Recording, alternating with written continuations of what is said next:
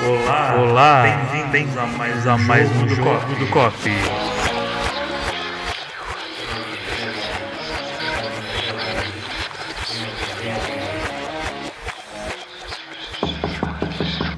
Olá a todos, estamos de volta aqui em mais um jogo do Cop.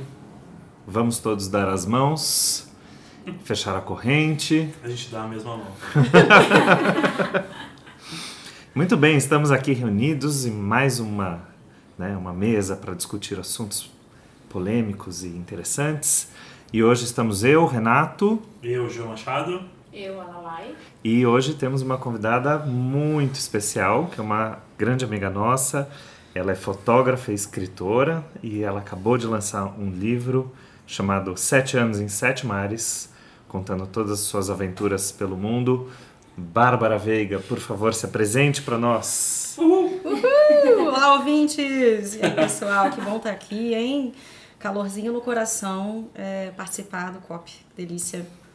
É, sou fotógrafa, documentarista, lançando agora Sete Anos e Sete Mares. Já estou no tour de lançamento, terceira cidade, e a partir de amanhã já estou aí na estrada de novo.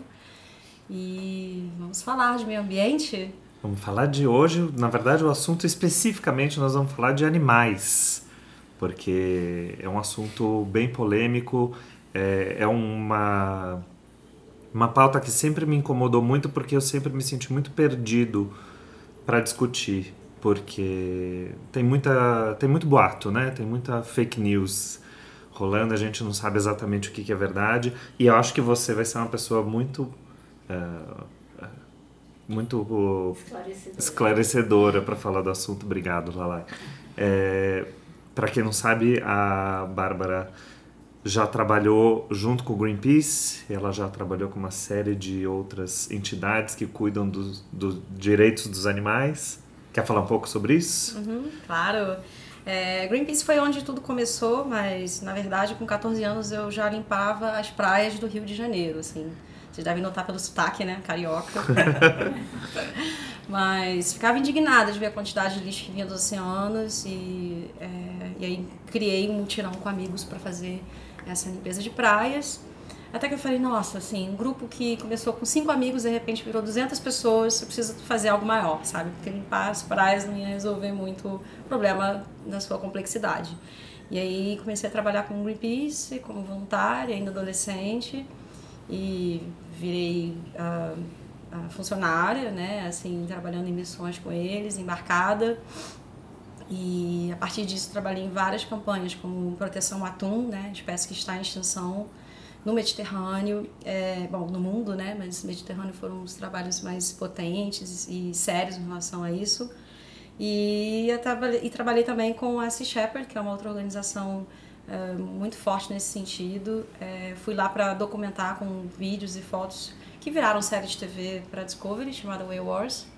É uma campanha de proteção às baleias na Antártica, onde eu passei dois anos. Uau!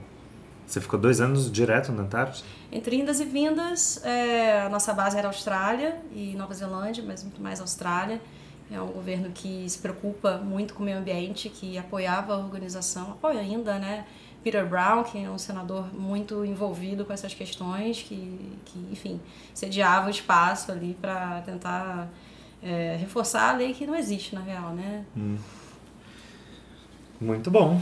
Nossa, é muita coisa para absorver.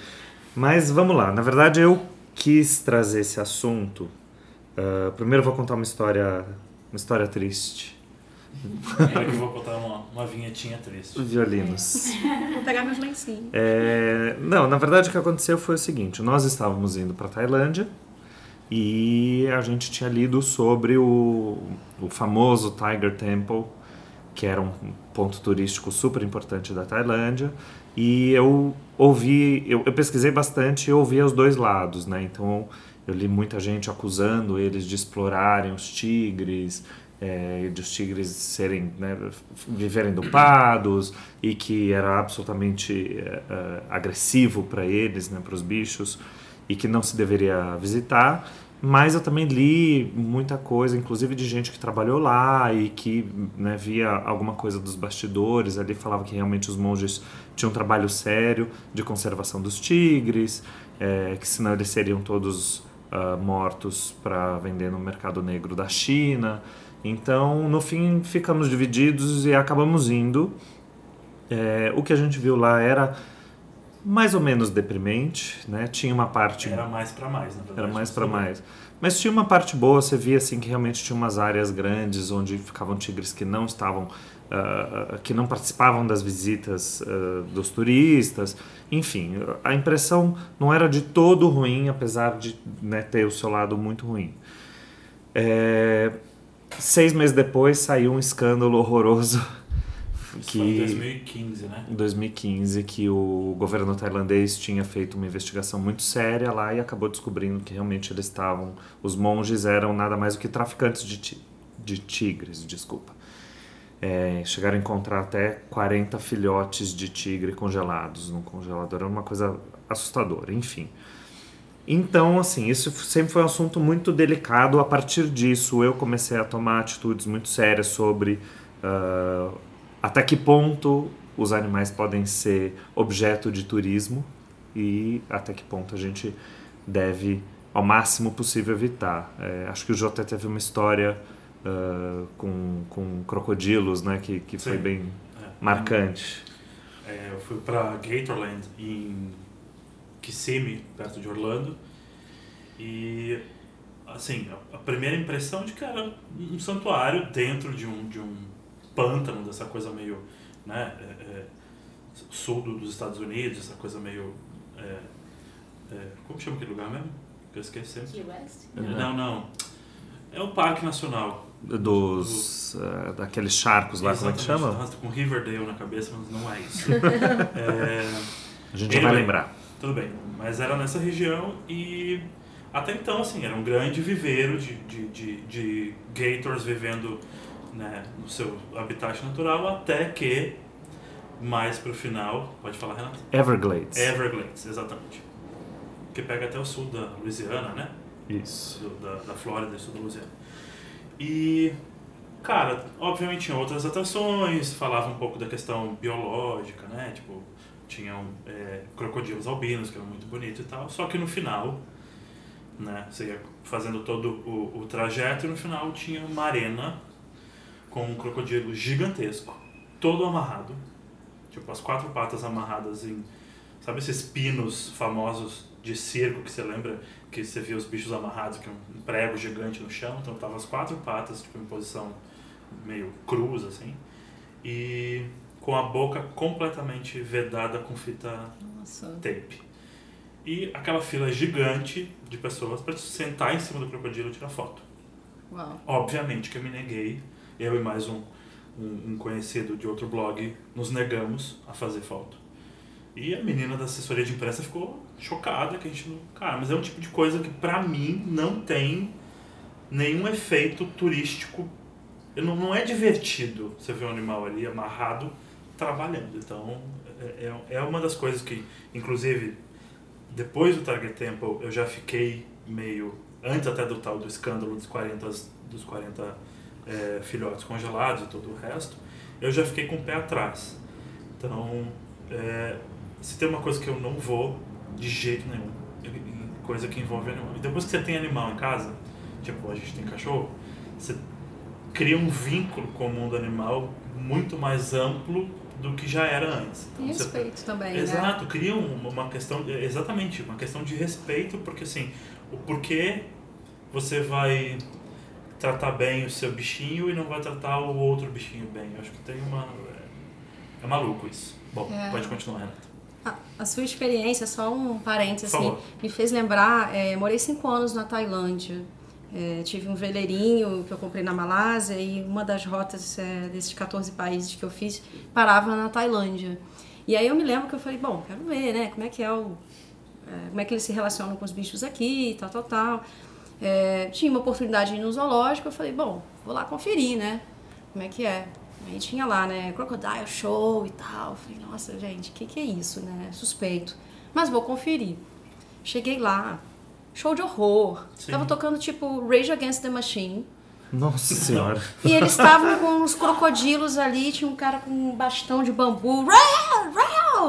Nossa. E literalmente cantando Killing the Name of. Eu falei, gente, não, não é possível que eu tô vendo isso. Que tem pessoas se entretendo com isso. Sim. E se divertindo com um animal que tá, sabe, desesperado ali com esse tipo de, Claro. de violência, né? Assim, não chegava a bater nele, mas só essa pressão auditiva. é, É, uma violência verbal, na verdade. Exatamente. Eu fiquei gente- bem chocada com isso. A gente teve também num templo na Tailândia, e, e isso acho que vale para todo o Sudeste Asiático, em que tinha um canto ali onde tinha um- uma tenda lá de onde saíam aqueles elefantes com as pessoas andando no elefante. Que nada mais era do que o elefante andando com uma estrutura de ferro, né, um ferro todo enferrujado, sei lá quanto tempo que tá aquele negócio. Aquela estrutura encaixada em cima do bicho, uma família de cinco pessoas andando em cima do elefante tirando foto. Como se o elefante tivesse super feliz de estar fazendo aquilo. Eu não consegui nem chegar perto, assim. A gente chegou, olhou de fora, já tinha um elefante amarrado na porta. O cara já fazendo o elefante fazer showzinho, então o elefante pedia dinheiro para as pessoas. Aquilo me bastou para sair correndo. E aí você vê famílias inteiras felizes, né, postando no Instagram. Daí você fala, qual é o limite, né? Como é que a gente sabe o que, que a gente pode ou não fazer? Porque também não dá pra gente falar que não pode existir nenhum tipo de turismo com animais. Mas é que assim, é diferente. É o que a gente comentou, inclusive no podcast anterior com o pessoal do, do Monday Feelings. Que existe uma diferença entre usar o trabalho do animal, expor o animal no seu habitat natural, que existe muito lugar mundo afora que está dentro de, de, de reservas, e existe coisas do tipo de exploração, de fazer o bicho trabalhar em prol do humano, que eu acho isso mais deprimente. Impossível, né? Não, não, não, não tem condições. Mas é muito engraçado, porque assim, a gente tem visto muitas notícias específicas, né, que chamam muito a atenção do mundo, e daí fica todo mundo alarmado. Então, teve aquele caso do, do elefante que o dentista lá americano pagou 100 mil dólares para ir matar o, o leão e matou o leão, e daí ficou todo mundo super sensibilizado com o leão. É, esse ano teve a história daquele urso, não sei se vocês lembram disso. Era um, não, era um vídeo feito com drone de uma mamãe ursa com o filhotinho. Eles estavam numa montanha e o ursinho tentava subir, tentava subir, escorregava, caía lá de sim, novo. sim, vir- virou. Eu né? lembro. É, e era, um, e era um vídeo fofo. Você fala, ah, que bonito, a mamãe ursa tá tentando fazer o ursinho subir a montanha. E depois várias pessoas, vários biólogos que tratam com vida selvagem, estavam falando que, na verdade, dava para ver claramente que a ursa tava. Não, ela tava ah, em, em- numa postura de, de, de defesa, porque ela tava com medo do drone. Porque o drone faz um barulho horroroso, né? E aquele negócio voando na cara dela, ela no alto da montanha com o filho e ela tentando proteger o filho desesperada. De Ou seja, provavelmente ela nunca tenha visto antes. é, o negócio fazendo um barulhão vindo pra perto, ela Sim. tá louca lá. E, e, e é muito engraçado como a gente não consegue enxergar até que ponto a gente está invadindo a vida selvagem e, né, e maculando a vida dos bichos. Eu até, até fico com uma dúvida, porque, por exemplo, eu morro de vontade de ir para Svalbard, né? Que tem os polares e quando você chega lá, uma das coisas que você recebe é meio que uma espingarda para caso você se depare com um, né? Você consiga se proteger. E eu fico muito na dúvida se isso é, é ético, quer dizer, ético não é, né? Mas você está matando um animal porque se você não matá-lo, ele vai te matar. Sim. Mas ele tá no habitat dele, mas ao mesmo tempo também você tá num lugar que pessoas moram e elas acabam tendo que viver dessa maneira. É, Sim. é- é a sobrevivência delas. né? Exato. E aí pra mim também eu, eu acabo ficando assim com um sentimento que eu não sei definir bem se é, se é uma coisa que tá devo levar em frente e vou em algum momento para Svalbard, mesmo que isso coloque ou eu em risco ou sei lá um animal em risco ou não, entendeu? É, é o Cara, mas eu acho que assim, por exemplo, é, África do Sul, qualquer safari que você for fazer dentro do Kruger, por exemplo, todos os rangers vão estar armados. Isso é uma questão de segurança. Óbvio que tem essa coisa, né, fica, é dúbio, assim, tipo, você vai fazer um turismo que você pode acabar matando um, um bicho, eu, eu concordo com você, mas é, é é clichê, qualquer lugar que você for fazer safari ou alguma coisa do tipo. Por exemplo, O- Alasca tem lugares que se for no Alasca você é obrigado a entrar armado. Por uma questão de segurança, principalmente na, na época de primavera, que é quando os, os bichos saem da hiberna- hibernação, estão morrendo de fome, então vão comer qualquer coisa. No Canadá tem o West Trail, ah, West Coast Trail, é, que é bem interessante, assim, é uma semana de, de caminhada, trilha, um pouco mais roots, assim. Que é British Columbia, né? É, é. E lá, é, eu me lembro quando eu fiz essa trilha, meu aniversário e tal, tava super empolgada. Só que chegando lá, eles, eles fazem um treinamento com você. Pra você saber como que é que você vai lidar, né? Por exemplo, você tem que lidar com as marés, então você anda com um mapinha, parece assim, como é que eu chego no tesouro, né? Tem um, um cable car que você tem que puxar manualmente, só pode ir um a um, leva a mochila. É uma super viagem, mas uma aventura mesmo. Que demais. Só que nessa viagem, você pode cruzar com ursos. Eu sabia, claro, o Canadá é gigante, né? Lugares lindos e tal. E tem, obviamente, vida selvagem e ursinhos e ursões. E aí, nesse treinamento, eles passam um vídeo de mais ou menos meia hora, assim. E aí, ao invés de eles te darem uma arma, eles te dão instruções para saber como é que você vai lidar fisicamente, assim. Né? Você não vai encarar o urso, você não vai gritar, você não vai dar as costas e sair correndo, né? Então, essas instruções acho que ajudam muito. O risco é iminente, não tem Sim, jeito. Né? Você tá, afinal de contas, no habitat dele, você escolheu estar ali. Mas eu acho que foi o, o turismo mais, assim, justo e correto com o animal. Claro, entendendo que você tem um risco ali, mas tentando É. achar um jeito Até porque no melhor, final né? é, o habitat também é nosso, não deixa de ser nosso, Sim, não deixa né? de ser nosso, mas aqui não- você- Você tá lá dentro, eu, eu, eu acho que nesse formato acho que é um pouco mais justo, porque você tá lá dentro, tipo, cara, você veio aqui pra correr o risco, então, tipo, é, é, por que, que você tem que morrer e não o animal? Entendeu? Se você que tá na casinha do cara lá e, e sei lá. É, mas eu acho que, assim, eu acho que daí também tem um pouco de alarmismo nisso, porque a gente parte do princípio que o animal selvagem está o tempo inteiro atrás de comida e que nós somos um churrasquinho grego pronto para eles comerem. Não acho que seja assim. Eu acho que a gente é mais um hamburguinho do Zé. É nada, a gente é uma carne dura e seca, não tem graça nenhuma. Enfim, é, eu acho que o- o- a chance de acontecer um verdadeiro ataque de um animal selvagem em cima de um humano deve ser muito pequeno. Os animais têm um comportamento muito ah, instintivo que acaba sendo muito padronizado, né? O- as pessoas que estudam isso sabem muito bem qual é o comportamento dos animais e eu acho que eles conseguem ler a movimentação dos animais antes de que aconteça um Sim, caso sem desse. sim. Então, assim, para você chegar num ponto em que você precisa disparar uma arma para matar um bicho, para salvar um humano, eu acho que deve ser um caso muito, muito Sim, Sem raro. dúvida, sem É dúvida. extremo mesmo, assim. Inclusive tem números, que- pesquisas que provam que, que esses casos são muito raros. Assim, é mais fácil você ser, ah, é, ter algum problema, ou, assim, atropelado, ser né? atropelado Sim, do que dúvida. acontecer isso. Um problema que acontece na Austrália e que também acontece aqui no Brasil, no Recife, por exemplo, né, com ataque de tubarão. Só que ataque tubarão de tubarão entre aspas, né? Porque na verdade foi um, uma- uma- um impacto ambiental ali causado pelo porto de. Suape. Então, assim, o tubarão ali não gosta da carninha, você falou, né? Nossa carne deve ser dura e tal. e é mesmo, porque o tubarão, na verdade, ele não come a carne humana. Ele fica, a água, a água do mar ela tá, fica turva, de acordo com, a- com, com as impurezas que são lançadas através da empresa. E, e aí ele fica confuso, porque ele não Acho sabe o que, uma que é. Exatamente. Tanto que ele morde, ele larga. Eca, não quero. Tô falando Mas que a gente é que. ruim.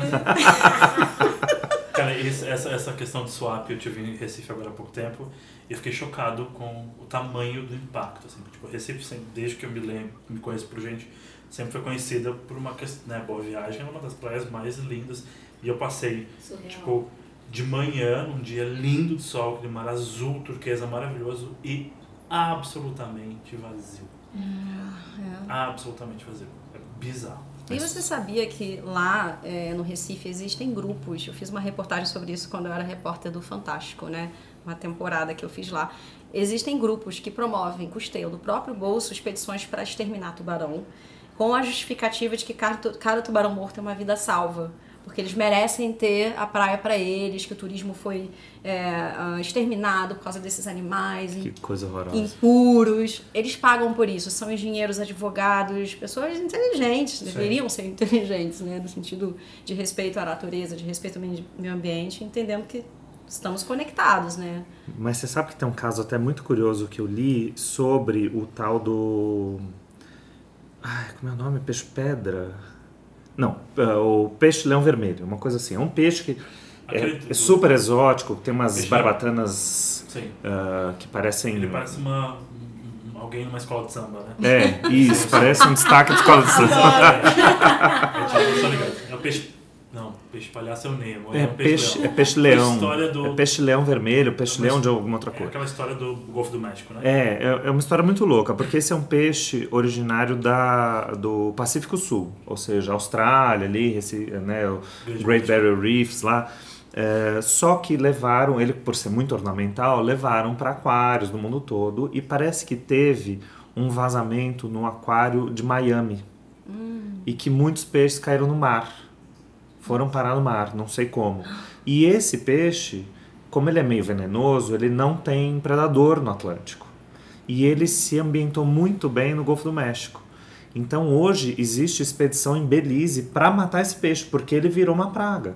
Ele se espalhou completamente Que loucura. e ele mata outros peixes. Então eles estão tentando conter a praga ah, ali no, no Golfo do México. Eu achei essa história muito bizarra. Tem, tem tours para matar esse peixe em, em mergulho, assim, é muito louco. Eu lembrei da história do, é do hipopótamo, do, Dos hipopótamos do Pablo Escobar. do Pablo Escobar. Já ouviu essa história que é muito maravilhosa, né? E é uma praga, né? E, e hoje é esse dilema do que faz com esses animais. É, tem, tem, tem isso, tem coelho na Austrália, se não me engano. E canguru, Teve- né? A canguru também tá virando. Teve, é, se não me engano, é, javali em algum lugar da América Central também. Que É, a, a gente vai criando um monte de desequilíbrio, né, com Sim, tudo isso que a gente exatamente. faz. É uma loucura isso. Eu acho surreal. É, outro problema também é a matança baleeira japonesa, que acontece todo ano, entre dezembro e março na Antártica. né? Ai, nem me fala, fiquei tão triste que eles liberaram de novo. É, agora liberou é, para comercializar mesmo, porque antes tinha desculpa de pesquisa científica, né? Só que vários biólogos, estudiosos, doutores é, vieram e falaram, gente, não precisa mais matar baleia para fazer estudos no oceano, sabe? Não é necessário. Já, foi, já foram feitos Já foi a todos. Já foi época, né? E mesmo assim eles continuavam, e como no mar não tem polícia, né? Não tem controle, é, eles iam lá livremente. Acompanhei dois anos lá nesse, nesse período e tô muito preocupada, assim, muito preocupada e chocada com essa nota que saiu no final do ano passado, dizendo que agora ok, pode comercializar que tá tudo bonito. Aí um prato de baleia, gente, de carne de baleia vale 400 dólares. Tem gente que paga pra isso, é muito louco, né? Surreal. Tem gente que paga pra matar o bicho, né? É. Mas eu, eu até, isso é uma coisa que eu fico até é, pensando, né? Você vê esses lugares que vendem carnes exóticas. Né? Eu sei que hoje né, já é uma tendência que todo mundo consuma cada vez menos carne. Óbvio que o certo seria que as pessoas diminuíssem o consumo, mas existe esse comércio de carne exótica, que é uma coisa rentabilíssima, né? As pessoas ficam loucas de pagar caro para comer. Na França é pombo, né, gente? Que coisa mais louca. Pelo menos ser pombo. É. que tem bastante. Não me parece apetitoso, mas Não, enfim. brasileiro. Mas independente do gosto, gente, o pombo, tudo, tudo bem. É horrível falar isso, né, gente? Mas não é um animal que é que tá Ah, ameaçado. mas não tá mesmo. É, Ao Quando o contrário. mundo acabar, ainda um né? Então você pega, por exemplo, tem muito lugar que tem carne de avestruz, mas existem criações de Sim, avestruz. sim, sim, sim, sim. Então existe um controle no número de animais na, na fauna que a gente não vai é, é, levar eles para extinção, mas de repente se comer baleia. É, pô, cara, É. o grande F-word disso tudo é essa questão. Tipo, a gente não tá só fodendo a questão, né, a vidinha dos animais indo lá é, ver o tigre dopadão na Tailândia. Tem as pessoas que pagam 400 dólares pra comer um pedaço de carne de bicho que está em extinção. Tem a fulana que paga não sei a quantos pra matar a porra do leão. Então, na verdade, assim, tipo, são várias frentes de, de, de abuso, né? Tipo, Sim. envolvendo o turismo.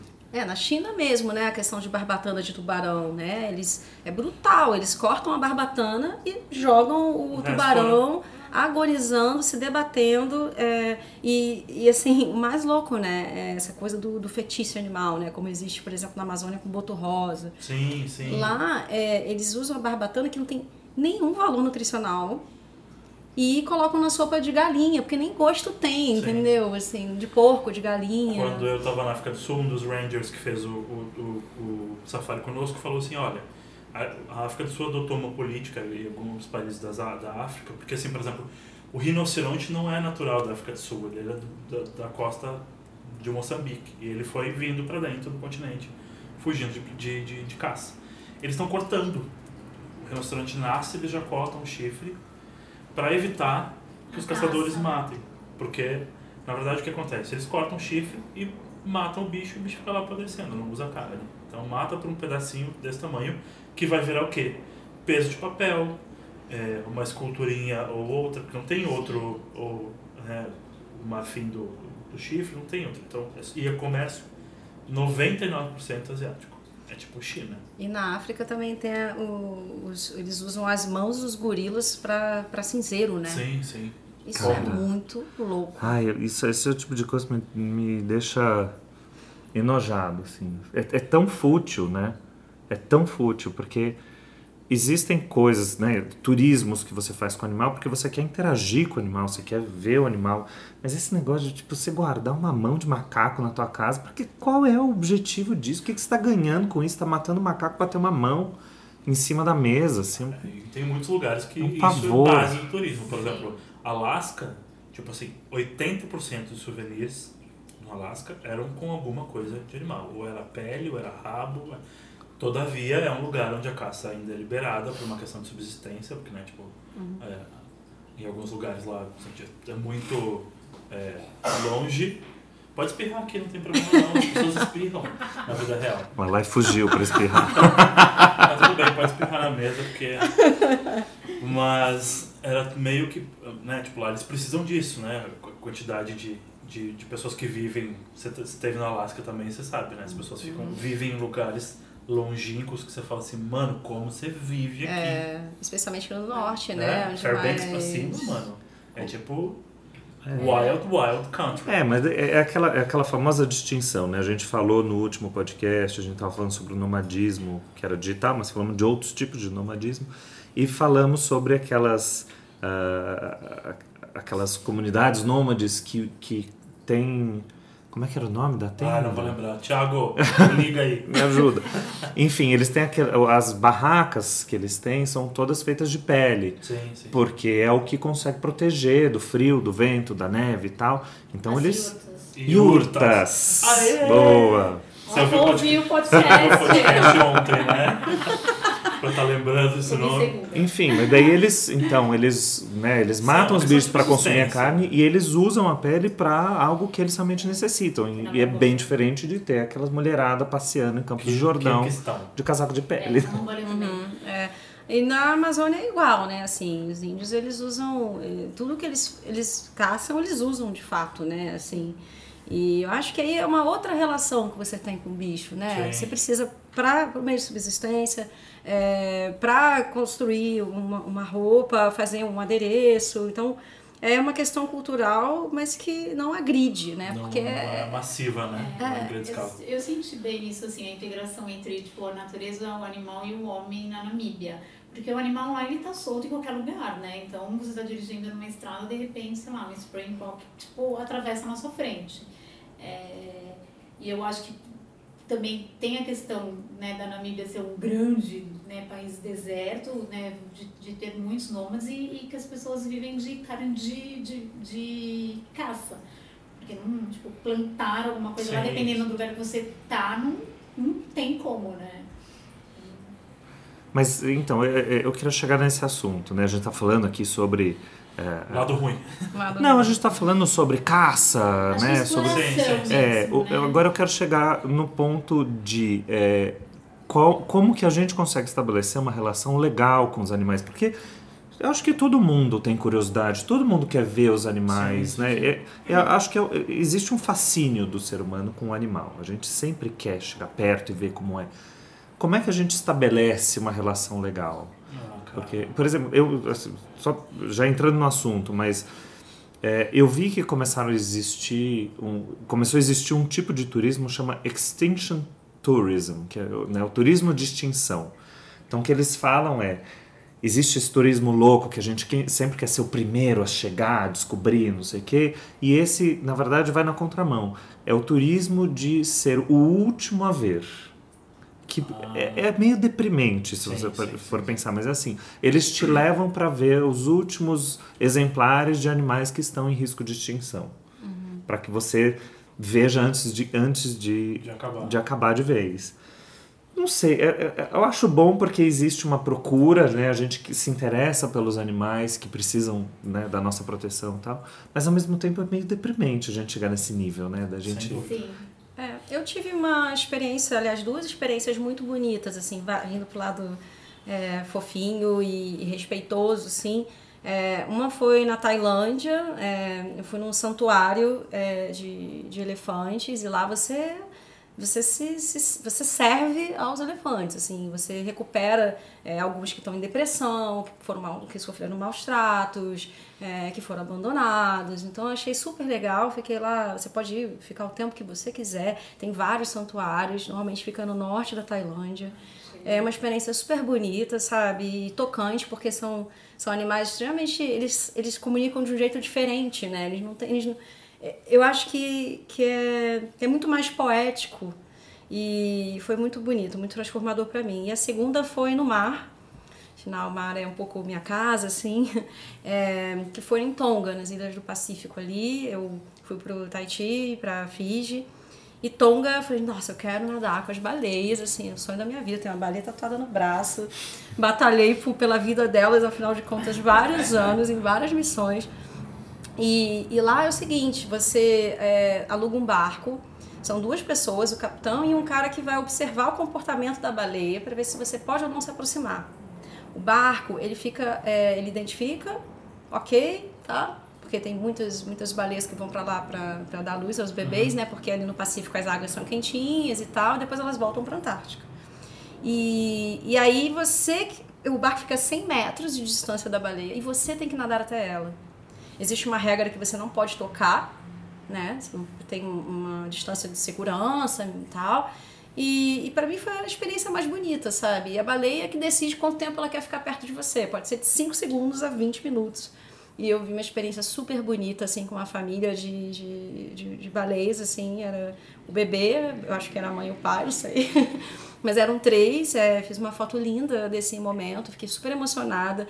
Até achei que podia falar com elas, eu comecei a conversar com empatia. Pode ser meio viagem, mas foi muito lindo. E é isso, sabe? Em nenhum momento eu toquei, agredi.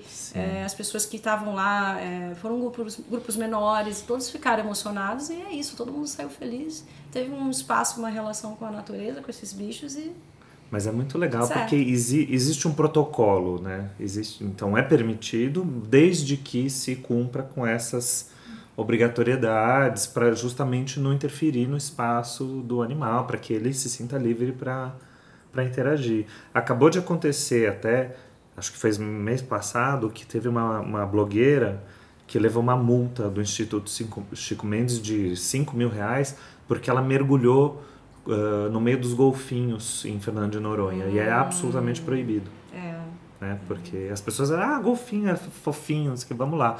E não é, existe, existe uma série de regras que você precisa se atentar para não. Mas acho que esse, esse formato é o formato mais. Eu acho que é o mais respeitoso, assim, do tipo, É. de você interagir com o animal, deixando que, obviamente, dentro do, do- da segurança, né, tipo, tipo de animal. Tipo, baleia não vai, no máximo, sei lá, não tem muito histórico de baleia matar pessoas, tem. Não, não Pode que eu por saiba. acaso, né? Mas uma, Mas esse- sempre imagino isso. mas uma rabada dela acabou, né? Sim. Ah, ela pode te afundar, né? Não, tudo bem, mas assim, essa, essa, essa, essa, esse approach respeitoso, eu acho que é um, é um dos formatos mais legais, assim. Eu lembrei quando nós visitamos o Etosha Park na Namíbia e, as- e, a- e de repente o carro da frente deu uma freada, né? A gente parou também e era um rinoceronte. Que ele tinha achado uma poça d'água e parou para beber água. E aí, assim, não tinha para onde ir, né? Então, a gente teve que ficar ali até o rinoceronte decidir sair. E não tem o que fazer, porque né, você não pode sair do carro, não, não pode, né? Pedem para não fazer barulho para respeitar o animal no tempo dele. E é muito legal, porque realmente a gente não. Eu acho que é muito raro a gente ter esse momento que é que nem acho que você teve com a baleia, com o elefante, de que é ele ali no habitat dele e ele, na verdade, é você tendo que respeitar muito mais o momento dele do que É. ele ali, ó, passa aí, Tipo, né? sai da frente. E a gente ficou lá É. indefinidamente, não, tipo, até o bichinho levantar e, tipo, ir embora pro canto dele. É, mas isso daí no fim a gente tá falando sempre dos animais selvagens Sim. Uhum. soltos na natureza, né? Que Sim. né, são lugares específicos onde você consegue ver né, e vivenciar isso. Acho que, deve- que é super especial. Eu acho que tem países que fazem essa proteção dos animais de forma muito muito profissional, assim, né? Que Na verdade África do você Sul. está inserido dentro do, É, do mundo animal e não ao contrário. É, Tipo, acho que- vai, Desculpa. pode falar. Não, que eu acho que a Namíbia permite a caça, né, há, há muito tempo. Mas só permite local, né? mais. É. Por exemplo, em em Anchorage, no Alasca, você tá, tipo, a gente chegou no, no comecinho da primavera e é época de reprodução, então, tipo, né, então a gente foi, quando foi alocar a bicicleta, porque Anchorage tem uma puta malha de, de, de ciclofaixas, e o cara da, da locação de bicicleta falou, olha, essa época do ano é muito comum você encontrar os, os mus pelas, pelos parques, porque você vai andando pela cidade, pelos parques ao redor. E a gente tava pedalando aí lá, meu amigo, e de repente eu olhei pra lá, tava lá mamãe Moose com seus dois filhotinhos numa boa, e, tipo, cara. E não incomoda, ninguém incomoda ninguém, a gente É passou, isso, óbvio, respeitando seu coisa. espaço. Então, mas é que da- lá existe esse respeito. Agora você pega, por exemplo, na África do Sul, não tô nem falando dos safaris, que são áreas super protegidas e tal, mas eu lembro lá, perto de Cape Town, tem um lugar que você visita para ver os pinguins que Sim. vêm da Antártida e tal. Uma Só praia, que né? é uma praia, Boulders É, Beach. Você paga, inclusive, pra entrar na praia. É, isso- É, eu então, e, e além de pagar, eles têm toda uma área cercada, é só até aqui você, que você pode ir, daqui você não passa. Porque se você deixar, se eu falar, ah, vai lá ver, mas não mexe, vai ter gente mexendo, né? Sempre Você precisa colocar um freio. Eu quase atropelei um pinguim que saiu e atravessou a estrada. Ave Maria. Nem vou te contar. No Alasca, num, num lugar chamado Bear Creek. Que era tipo, cara, chuva de esquilo. Juro, chovia esquilo. Acho que era época de reprodução. Mano, a gente dirigindo, tinha que dirigir a 40 por hora e mesmo assim, era, E eles são muito rápidos. são muito né? rápidos. É, Eu falo são pro Léo, aí ó, mais uma pro seu karma, mais um pro seu karma. Porque lá eu tava dirigindo. Eu fui pra Marfa na estrada, eu não sei se era esquilo, mas era um bicho pequenininho que tinha assim, parecia um tapete desse bicho morto. Deve ser esquilo. Porque, e era muito, porque era um lugar meio deserto, assim, Sim. aquele monte de bicho, e você passando Ou é que marmota, ou é uma Eu acho que era marmota. marmota. Marmota. Pode ser. É, eu gosto que as estradas na Suécia, na Escandinávia, elas têm uma cerca. De produção, né? E daí tem uns espaços onde os bichos podem cruzar a estrada, que daí né, interrompe a cerca, e é cheio de placa, tipo, cuidado que aqui tem cruzamento de animal. Que inclusive na estrada que liga. É, ai, como é o nome daquela cidade que vai pra Paraty? Você pega quando você vai pra Paraty via. Trindade. Não, não. Indo de São Paulo. Ah. Cunha. Cunha, pode ser. É, quando você está indo de Cunha para Paraty, então tem uma parte da estrada ali já, já descendo mesmo para Paraty que eles construíram umas Umas passarelas para os animais, para eles não serem É, atropelados. tem alguns lugares no Brasil que já tem essa Já. rede de proteção, os túneis. A Chapada dos Veadeiros é um lugar que não tem. E é triste você tá lá e de repente você vê bichinhos mortos. Mas ok, vamos falar de outra coisa? É, não, é de bichinho. tá. Não, não bichinho morto. não, sério. não vamos falar de bichinho morto. Deixa eu perguntar uma coisa então. Voltando no assunto. Vocês acham que existe a possibilidade de um bom turismo, mesmo que não seja na natureza? Ou seja, um animal em cativeiro é possível de ter uma relação boa? Porque Acho assim, deixa, eu- deixa eu completar a minha pergunta. Porque é, eu, depois daquela experiência do Tiger Temple, fiquei absolutamente traumatizado e comecei a defender que não se visite nunca mais. E, e tem muita gente que defende isso com unhas e dentes. é, e eu tomei isso como verdade por anos. É, tem uma menina, uh, ela chama Bruna, ela é do Rio Grande do Sul e ela está é, é, tá estudando biologia ou já é bióloga, não sei exatamente, mas ela colocou um thread, começou uma onda no Twitter que era cada like eu vou dar uma informação sobre um assunto que eu, né, que eu posso falar. E ela falou justamente sobre a época que ela trabalhou num zoológico. Uh, e foi muito esclarecedora. Ela trouxe muita informação sobre coisas que eu nunca imaginei. E ela justamente desmistificou essa história de que o zoológico é um lugar onde se enjaulam animais para eles viverem tristes e infelizes para que as crianças vão na excursão da escola para ver os animais. Ela falou de todo o trabalho que o zoológico faz, que tem muita coisa. A, a parte de exposição de animais é tipo um pedacinho do trabalho Sim. que os zoológicos uh, uh, defendem né, e, e fazem. Uh, inclusive, ela, eu até conversei com ela, ela me indicou uma série de outras instituições que trabalham tal, e ela me passou até uma página do Facebook que chama Zoológicos BR. Uma página administrada por uma menina que chama Letícia, e a página surgiu como parte de um projeto de mestrado que ela está fazendo em conservação da fauna lá na, na, na Federal de São Carlos.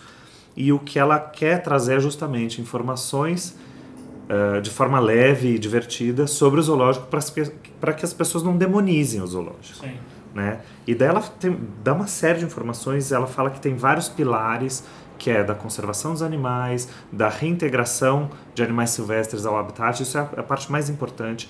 E, e ela fala muito sobre Uh, essa história de a gente achar que eles vão e caçam animais na, na, natureza, jogam na jaula e põem lá, isso é absolutamente mentira. Sim, sim, sim. Que os animais que estão enjaulados são sempre animais que sofreram maus tratos, saíram de circos, uh, animais que não podem ser reintegrados. Não existe nenhum animal no zoológico que tenha a possibilidade de ser reintegrado na natureza e é mantido lá.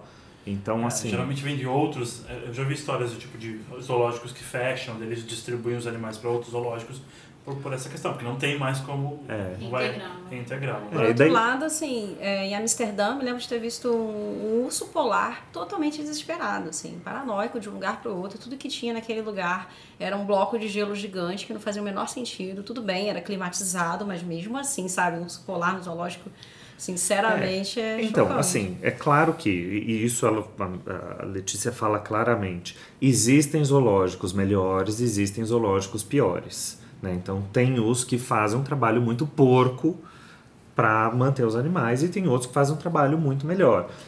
E eu vi um muito bom, aí é um bom exemplo, que é no, na, lá em Foz do Iguaçu. Eu tive lá no final do ano passado e vi um trabalho super interessante, assim, para cada sessão, setor, como se fala, né, de, de bichos, assim, eles explicam o que eles estão fazendo, trabalho de recuperação dos animais que estavam, assim, prestes a morrer. Então, ali, sim, eu senti é, é, segurança, sabe? Na informação e na ação mesmo, de tentar é, resgatar esses animais e, e, levar eles, inclusive, de volta é. para o seu habitat natural. O, o, o que a menina colocou lá, desculpa, a Bruna, é que, tipo, 60% dos animais que vão parar no zoológico acabam reintegrados na natureza que o, todos os que dá para reintegrar eles mandam de volta. E ela falou que o grande problema, na verdade, né, fica todo mundo combatendo o zoológico, eles são do mal, não pode. Ela falou: não, tem que ir no zoológico, tem que dar dinheiro para eles, porque nosso governo, infelizmente, não destina quase verba para essas instituições, então Sim. o trabalho deles depende do dinheiro do público, então tem que ir. E ela falou que o, o, o que a gente tem que combater muito seriamente é tráfico de animal que a grande maioria Nossa. dos animais que chegam em zoológico é natural eu de tráfico. Eu tenho uma história horrorosa de tráfico que eu vi na minha frente, foi uma das coisas mais horríveis que eu já vi na minha vida.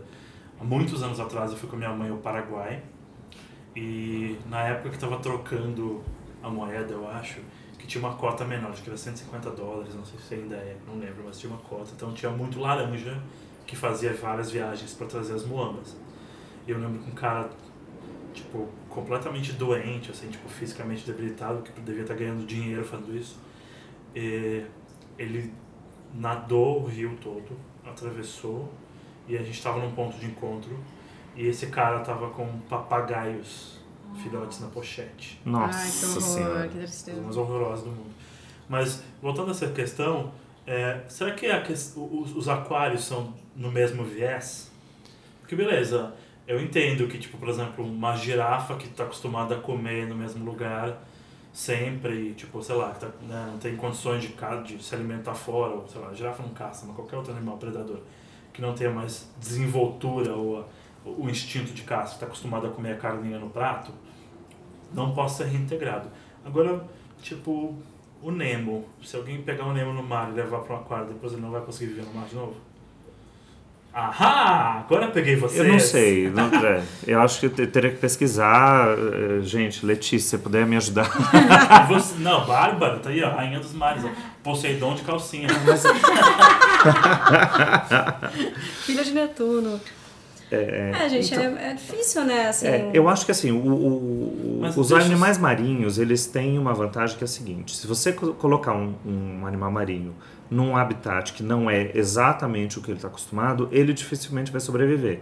Então, por exemplo, um, um, um peixe de água quente, né, sei lá, do Golfo do México, você vai colocar numa água que está com Sim, menos salinizada, com outro pH, com outra temperatura, ele não vai Sim, mas sobreviver. por exemplo, é, sei lá, projetos como o Tamar, como. É, Tamar eu sei que é um projeto super sério, tem toda essa questão de conservação, mas não tem. esse- dizer, tem sim, o Tamar, se eu não me engano, em Salvador, que eu fui, tinha tartarugas em cativeiro, que provavelmente devem ter sido debilitadas, que vão ser re, re, Reabilitadas. sim, sim, pra, pra sim. reintrodução.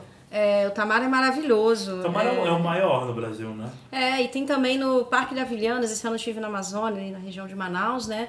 E conheci ali o maior arquipélago de ilhas do mundo, né? Que é a Navilhanas, que é be- belíssimo.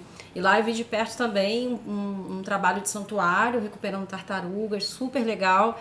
É, menor, né? Ainda com dificuldades e tudo mais, mas eles fazem um trabalho incrível e, e essas tartarugas elas voltam. De, de, Pro seu lugar. para animais marinhos no Brasil não tem nenhum tipo de, de, de instituição que faça esse tipo de coisa Não que que eu conhece. saiba, não que eu saiba. Eu conheço, bom, a gente conhece aí o aquários e tal, mas que faça esse trabalho sério de, é, de santu, meio santuário, meio reabilita- reabilitação do mar, eu não estou ciente. É, e eu, eu acho que, assim, além de tudo, né, além de toda essa questão que eu falei, eu acho que a gente precisa realmente pesquisar bem Sim, sobre o sim. zoológico, o que está visitando, o que trabalho que eles desenvolvem, para saber se vale a pena dar o seu dinheiro para eles e tal.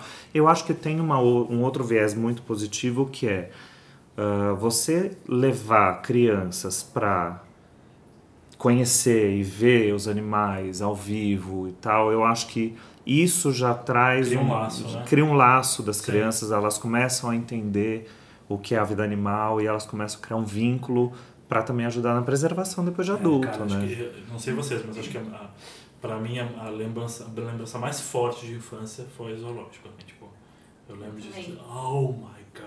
É, no nosso tempo também tinha a história do circo, né? A gente ia no circo ver animal. Hoje, graças a Deus, tem vários estados brasileiros que já proibiram. Que eu acho horrível. E eu acho que vai acabar virando todo, lei federal. sei se tem. Ainda não é, mas já existe um, um projeto de lei para transformar isso em, em federal. O Ola me levou pra passear no zoológico na Suécia. É E aí? É bem diferente. Na verdade, assim, estava nevando, eu odiei o passeio. E. Mas é, é, tipo, você vê naturalmente que eles tentam deixar o animal vai num habitat mais natural possível. mais assim. parecido com ele. É, É. e, e, e e os espaços de cada animal é muito grande. Então, por exemplo, num lugar que tinha uns lobos, a gente nem. Acho que a gente acabou vendo um lobo, mas você pode nem ver de tão grande Sim, que sim, é a sim. área que eles deixam. É. É, só complementando a última coisa que uma coisa, um dos trabalhos muito importantes desenvolvidos por esses zoológicos é também de, de fazer reprodução assistida dos animais para justamente evitar que eles entrem em extinção. Eu até vi sobre uma associação que é a Associação do Mi- Mico-Leão Dourado, que é o animal em extinção mais notório brasileiro, Sim, né? sim, sim. E essa instituição começou a trabalhar nos anos 70 e eles estimavam que existia cerca de 200, uni- 200 es- é, como é que fala?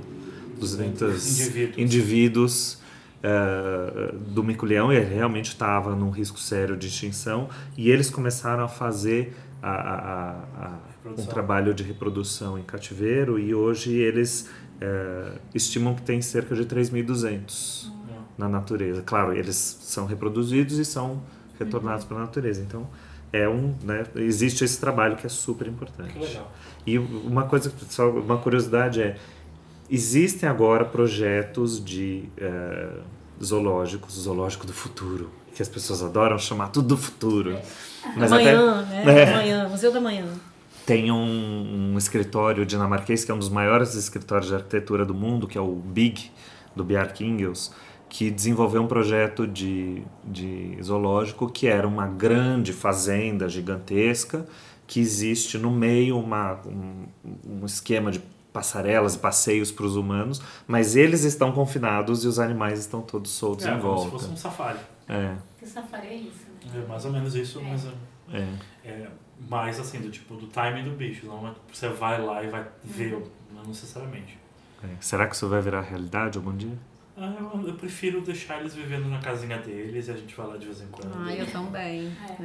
Tipo, não- É, mas Deixa gente, é, é, paz. o que eu tava falando, inevitavelmente vai existir animal em cativeiro. Agora, em que condições, né? Como é que isso vai Cara, ser se feito? tem uma coisa que, assim, eu, eu morro de vontade de fazer quando eu vejo, mas eu penso assim, porque me remete muito à tradição, porque tem muita coisa dessa questão do animal em cativeiro que vem dos antepassados. Passarinho na gaiola, Uhum. né? Tipo, quem não teve um avô, um tio avô, um conhecido que tinha um canário, alguma coisa numa gaiola. Se tem uma coisa que eu, hoje em dia, morro de vontade de fazer, só não faço por isso, porque pode ser um vovozinho que adora ouvir o canto do canário, mas eu morro de vontade de abrir a gaiola. morro de vontade.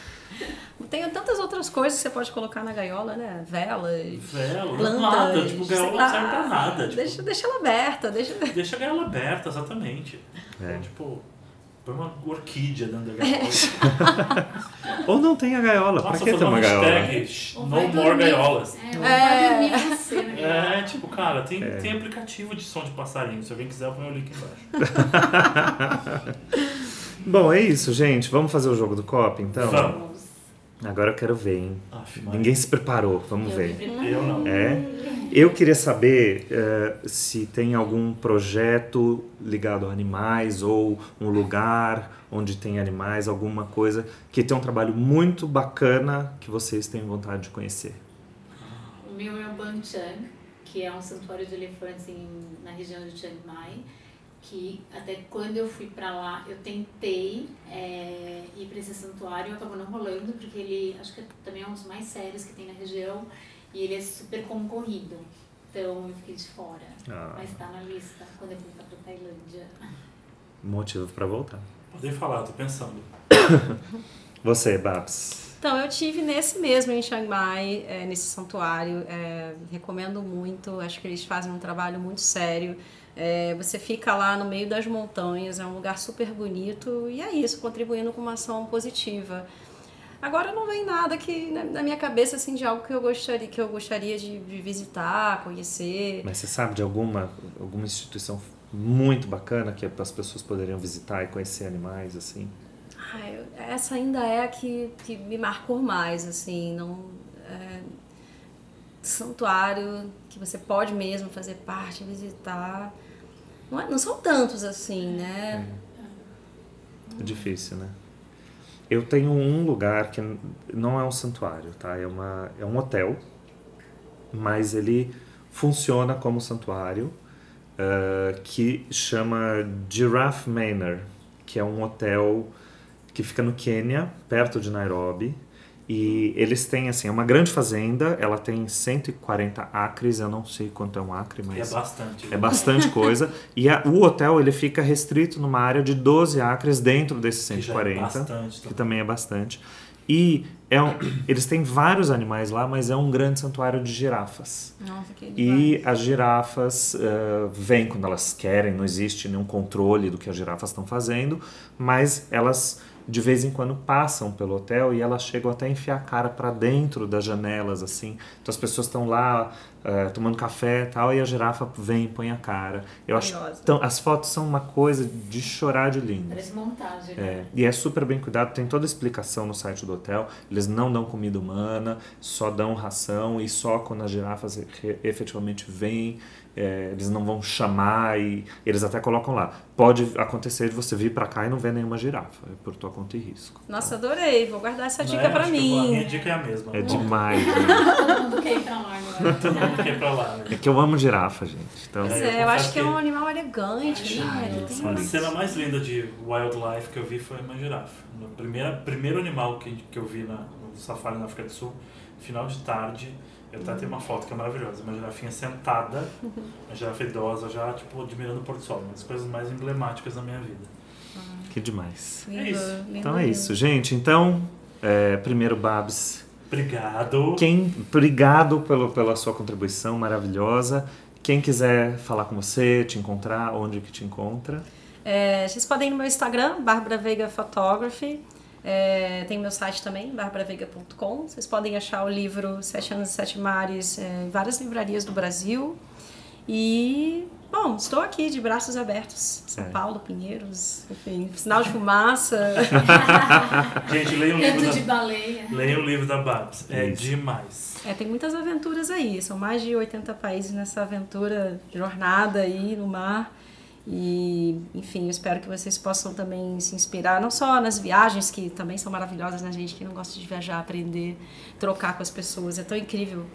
É, mas também se conscientizar, né? Como ser um cidadão consciente em escolhas diárias, né? É isso. Qual, se você decide ir para um zoológico, qual é o mais correto, né? Dentro desses, des- do, do que é certo, Das assim, né? possibilidades, né? É, também. não é feio entender o que está acontecendo, não é feio estudar, se preparar e fazer a escolha E certa. não é Eu difícil, acho né? que as pessoas às vezes têm um pouco de preguiça, do tipo, ah, ah, não, não vai ser a minha atitude que vai mudar o mundo, mas vai. Não, e também existe o, o risco do, do, do, do- da, da resposta fácil, né? Sim. Não, é isso, eu sou contra, não pode. Não. Precisa ver, se existe, é porque deve ter alguma coisa por trás que vale a pena. Enfim, gente, é isso então.